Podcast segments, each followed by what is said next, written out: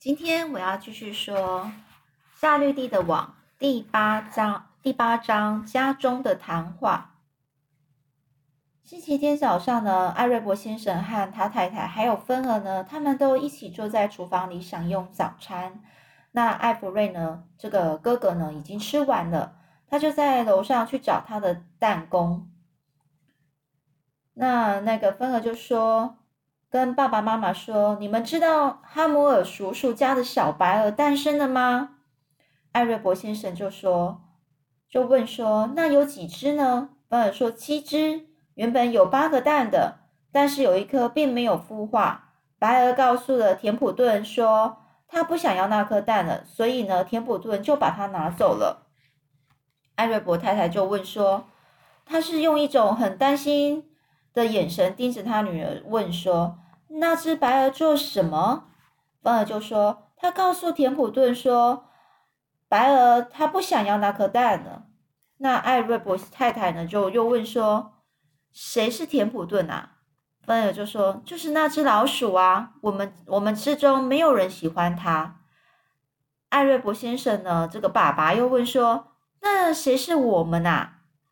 然后芬儿就继续说：“哦，就是谷仓里的大家啊，像韦伯啊、绵羊、小羊啊、白鹅，还有雄鹅，还有小鹅宝宝夏绿蒂和我。”那这个妈妈又很不了解的就说：“谁谁又是夏绿蒂呀？”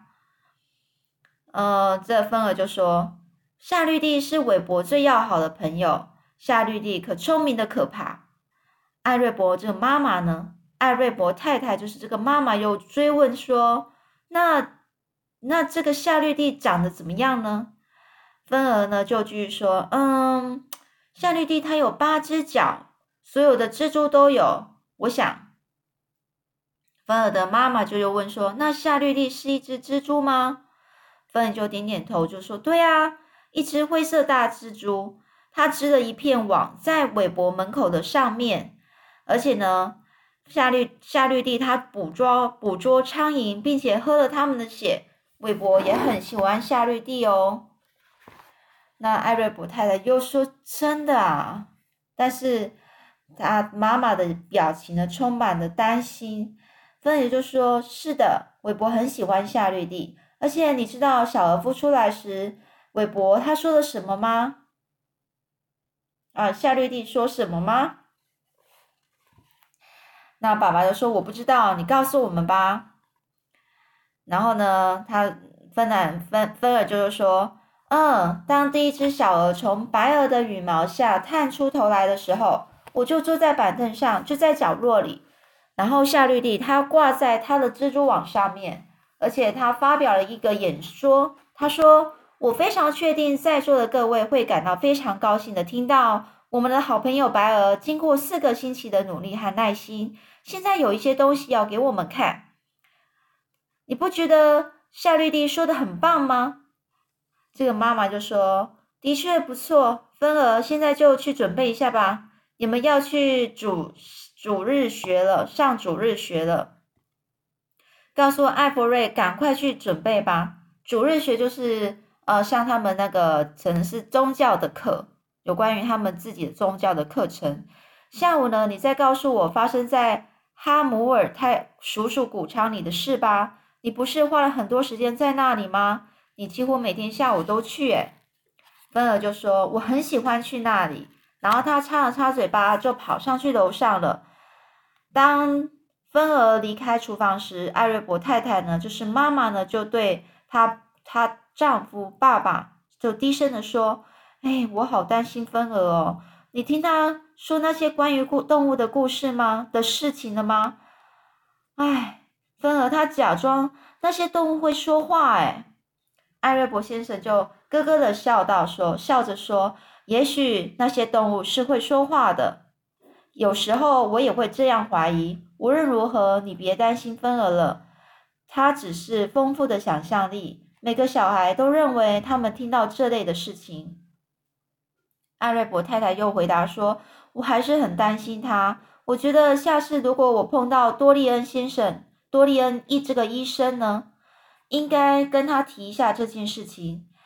他几乎和我们一样，就是很关心芬儿的。我希望医生知道芬儿她有多怪，表演关于那些植物和所有的事情。你知道动物绝对不可能说话的啊！艾瑞博先生就又笑着说：“也许我们的耳朵没有芬儿的灵光啊。”接下来下一章节第九章，韦伯的异想天开。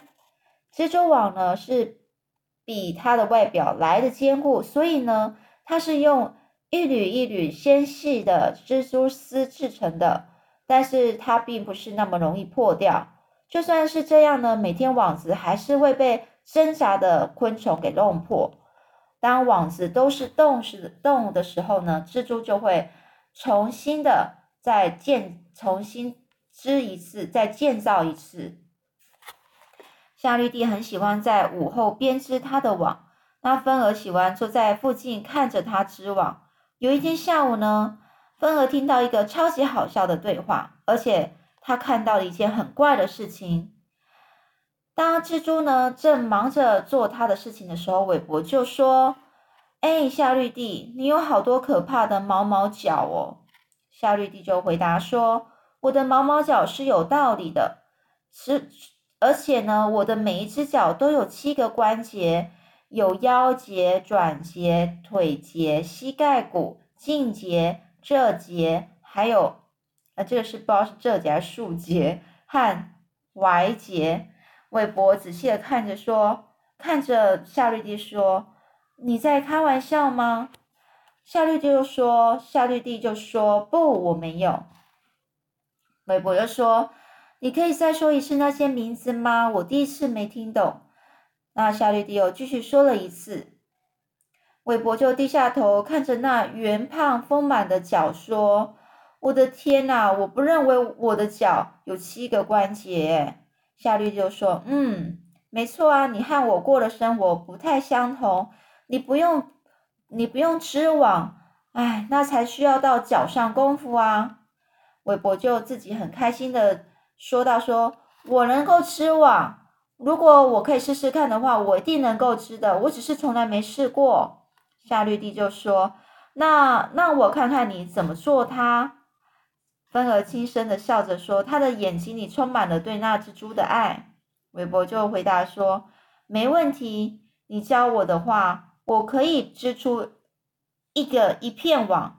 织出织网呢，一定是很有趣的事情。”我该如何开始呢？夏绿蒂就微笑的说：“你先深呼吸一下。”然后韦伯就深深的吸了一口气。然后夏绿就说：“你现在爬到你能爬到的最高的地方，就像这样。”夏绿蒂爬到了门口的最高处，韦伯呢攀到肥料堆的最顶端。夏绿蒂又说：“很好，现在呢，把你的丝囊固定在你找得到找找。”你找的附着物上，跳到一个空的地方。当你跳下去时，让你的牵引绳索掉出来。那韦伯犹豫了一下，然后跳在空中。这时候，韦伯匆匆的看了一下他的后面，看看有没有绳索让他不会掉下来。但是他的屁股上什么事也没发生。这时候，韦伯知道他会重重的摔到地上，就他就叫了叫了一下，呜。夏绿蒂笑得很厉害，他的网子都在摇晃呢。当夏绿蒂从当那个当韦伯站起来的时候，他问说：“我做错了什么吗？”夏绿蒂又说：“没有，是一个很不错的尝试。”韦伯就很高兴的说：“我想我要再试一次，我只需要一条抓住我的绳子。”那韦伯就走走出他的院子，他就问说：“田普顿，你在哪里？”韦伯就叫啊，那只，然后那只老鼠从饲料槽就探出它的头啊。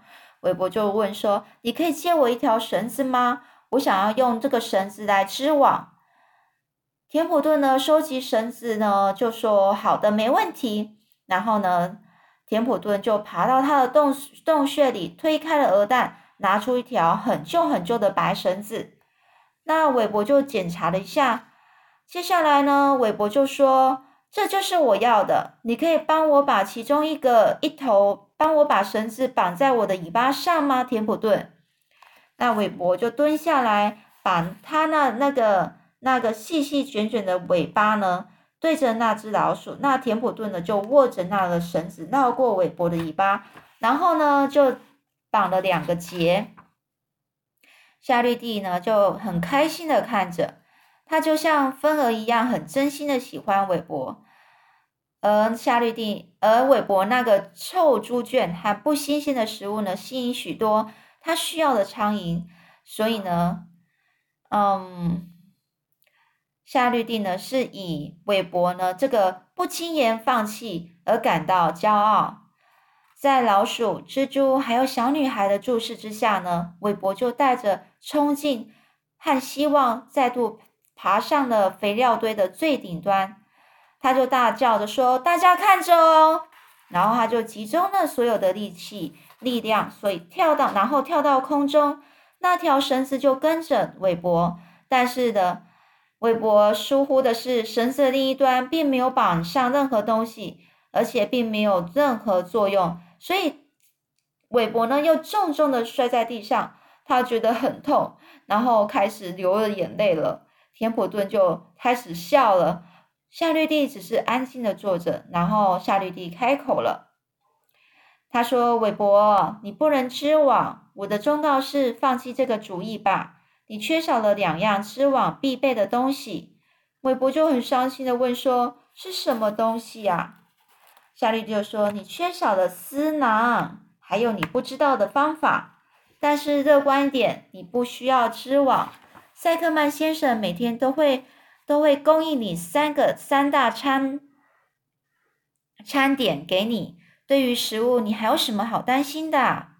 韦伯就叹口气说：“你实在是比我聪明的夏绿蒂。我想我只是很爱现，唉，算我活该，活该吧。”那田普顿就解开绳子之后，就把那个绳子拿回家。夏绿蒂呢，又继续织他的网。接那接下来呢，夏绿蒂又继续说啦。你不必感到难过，韦伯，并不是很多生物都会织网的，连人类都没有蜘蛛做得好。尽管就算他们认为呢，他们很厉害，但是呢，他们自己人类尝试所有的事情，你听的，你听过昆斯伯洛大桥吗？韦伯就摇摇头说：“什么？我没听过。诶那是一个一片网子吗？”夏绿蒂就说：“很像呐。”但是你知道人类花多久时间才完成它吗？是整整八年呢！我的天呀，这么久，我都饿死了。我只需要花一个晚上就可以完成一片网子的。韦伯韦伯就问说：“那人类用昆斯伯若大桥来抓什么昆虫啊？”夏绿蒂就说：“没有没有，他们没有要抓任何东西，他们只是走过来走过去。”看看那另外一边有什么新鲜事。如果他们在最顶端把头朝下挂在那里，静静的等待，还可能盼到一些好事。但是不行，人类实在太忙了，太忙碌了，每一分钟都好忙哦。我很希望我是一只不不来回迁徙的蜘蛛，迁徙就是搬来搬去的蜘蛛，常常常常搬家的意思。搬来搬去的蜘蛛，那韦伯就问说：“什么叫做不迁徙呢？”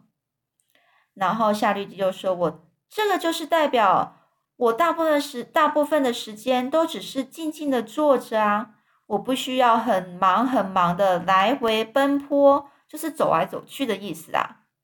我很识货，识货就是他很知道自己的条件，而我的网，因为呢。”他说：“因为我的网就是最好的东西啊，我可以很认识自己。因为我觉得我自己织的网就是最好的东西，这叫试货。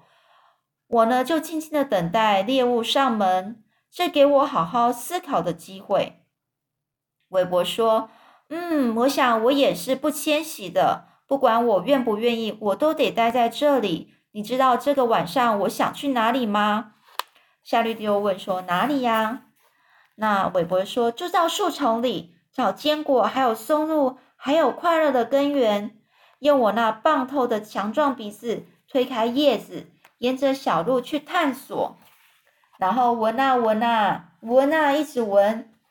然后小羊这时候就很批评哦，就问批评着韦伯说：“你自己就已经够闻了，我站在这里就闻到你的味道了。在这里，你是最有味道的生物。”韦伯就垂下头，眼睛就开始又快难过了，想哭了。夏绿蒂注意到那个韦伯这个时候想哭的心情，于是呢，他就很，他就对着小羊说：“哎呀，你让韦伯一个人静一静嘛。其实他的味道很好闻啊，你考虑一下他的想，他的立场吧，他自己也不见得。”然后他说：“叫小羊说，考虑自己，考虑一下韦伯的立场。而且小羊你自己也不见得多高明啊，而且。”另外，你还打断了一段，你打断了一一个很愉快的对话。我们刚刚说到哪里了啊，韦伯？那韦伯就说：“哎呀，我也不记得了，没关系。我想我再聊下去，我不想再聊下去了，我有一点想睡了。你继续完成你的网，你的网吧，我会躺在这里看着你。多么可爱的晚晚傍晚呐！”韦伯就舒展了一下他的身体。黄昏把塞克曼的谷仓呢染成黄色的了，有一股安宁的气息。芬儿知道现在差不多又是晚餐时间了，但是他实在舍不得离开。燕子呢，安静的飞进来又飞出去，带着食物给他自己的小宝宝吃。芬儿呢，走过去小路，小鸟唱着哈帕灰哈帕灰。罗尔罗尔维点燃了他的烟斗。动物们闻到了熟悉的浓郁烟草味，韦伯听到了树蛙的鸣叫声和厨房门间那碰碰的声音。厨房厨房的门门呐门间开开关关的声音，所有的声音都让韦伯感到很舒服、很快乐。而且韦伯他很热爱生命，热爱夏天的黄昏。但是呢，当韦伯躺在那里时，老杨的话又出，又在他耳边开始说了起来。他轻轻的说：“夏绿蒂。”然后夏绿蒂就问说：“什么啊，韦伯？”然后呢，他又继续说：“夏绿蒂，我不想死，因为老杨是不是一说过韦伯会有一天会死掉，对不对？”然后夏绿蒂又鼓励着他说：“你当然不会死啊。”韦伯说：“我很爱这个谷仓，我很爱这里的所有一切。”夏绿蒂说：“你当然热爱它啊，我们也都很很热爱这里这个地方。”这时候白鹅出现了，和他那七只小小鹅宝宝在一块儿，他们呢伸长了他们的小脖子，随着拍子吹着口哨，就像一个小小的长笛乐团。韦伯听着这声音，心中充满了爱。韦伯又问说：“夏绿蒂，那夏绿蒂又说什么啊？”韦伯说：“关于你会救我这件事，你是认真的吗？”夏绿蒂又说：“在我生命里，没有任何比这个事情能让我更认真的了。我不会让你死的，韦伯。”那韦伯又感到非常好奇，又问说：“你打算如何救我呢？”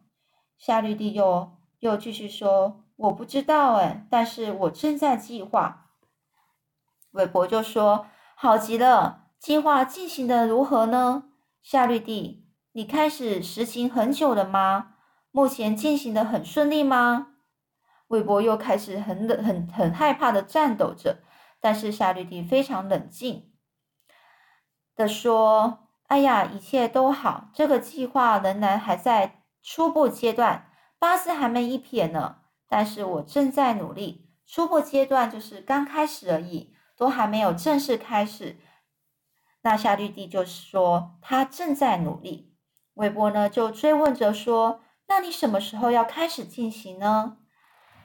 那夏绿蒂就说：“当我头朝下倒挂在网子上时，那代表我在思考。”因为所有的血液都流到我的脑袋里了。那韦伯就说：“那如果你需要我帮忙的话，我会很乐意哦。”夏绿蒂就回说：“嗯，我可以独自完成它的，我独自思考会比较好。”韦伯就说：“好吧，但是别忘记告诉我，如果有任何需要帮忙之处，一定要告诉我哦。夏绿蒂就说：“好的，你一定要先要自立自强，自立自强就是你要坚强起来。我希望你现在好好的睡一觉，别担别担心了，别慌张，别担心，把你的食物都吃光，除非你想要留点给田普顿这只老鼠。但增加体重，然后好好的过你的日子。”这是你唯一能够帮我的，保持标准身材，不要乱了你的、你的思想、你的想法、你的心思，好不好呢？你了解了吗？